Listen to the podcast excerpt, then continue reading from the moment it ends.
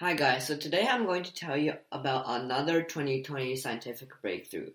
So, more than 40,000 years ago, on the Indonesian island Sulawesi, a prehistoric Pablo Picasso ventured into the depths of a cave and sketched a series of fantastic animal headed hunters cornering wild hogs and buffaloes. The age of the paintings, pinned down just one year ago, makes them the earliest known figurative art made by modern humans.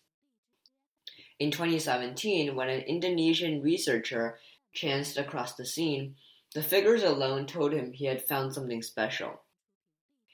The animals appeared to be Sulawesi warty pigs and dwarf buffaloes, both of which still live on the island. But it was the animal-like features of the eight hunters armed with spears or ropes that captivated archaeologists. Several of the hunters seem to have long muzzles or snouts. One sports a tail. Another's mouth resembles a bird beak. It's possible the artist was depicting the hunters wearing masks or camouflage, the researchers say. But they may also represent mythical animal human hybrids. Such human appear in other ancient works of art, including a 35,000 year old ivory figurine of a lion man found in the German Alps.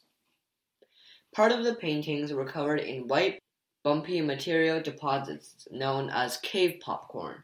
Uranium in this popcorn decays at a fixed rate, which allowed researchers to date minerals on top of the pigment to about 44,000 years ago. The cave scene must be at least that old, about 4,000 years older than any known figurative rock art, they reported in late December 2019.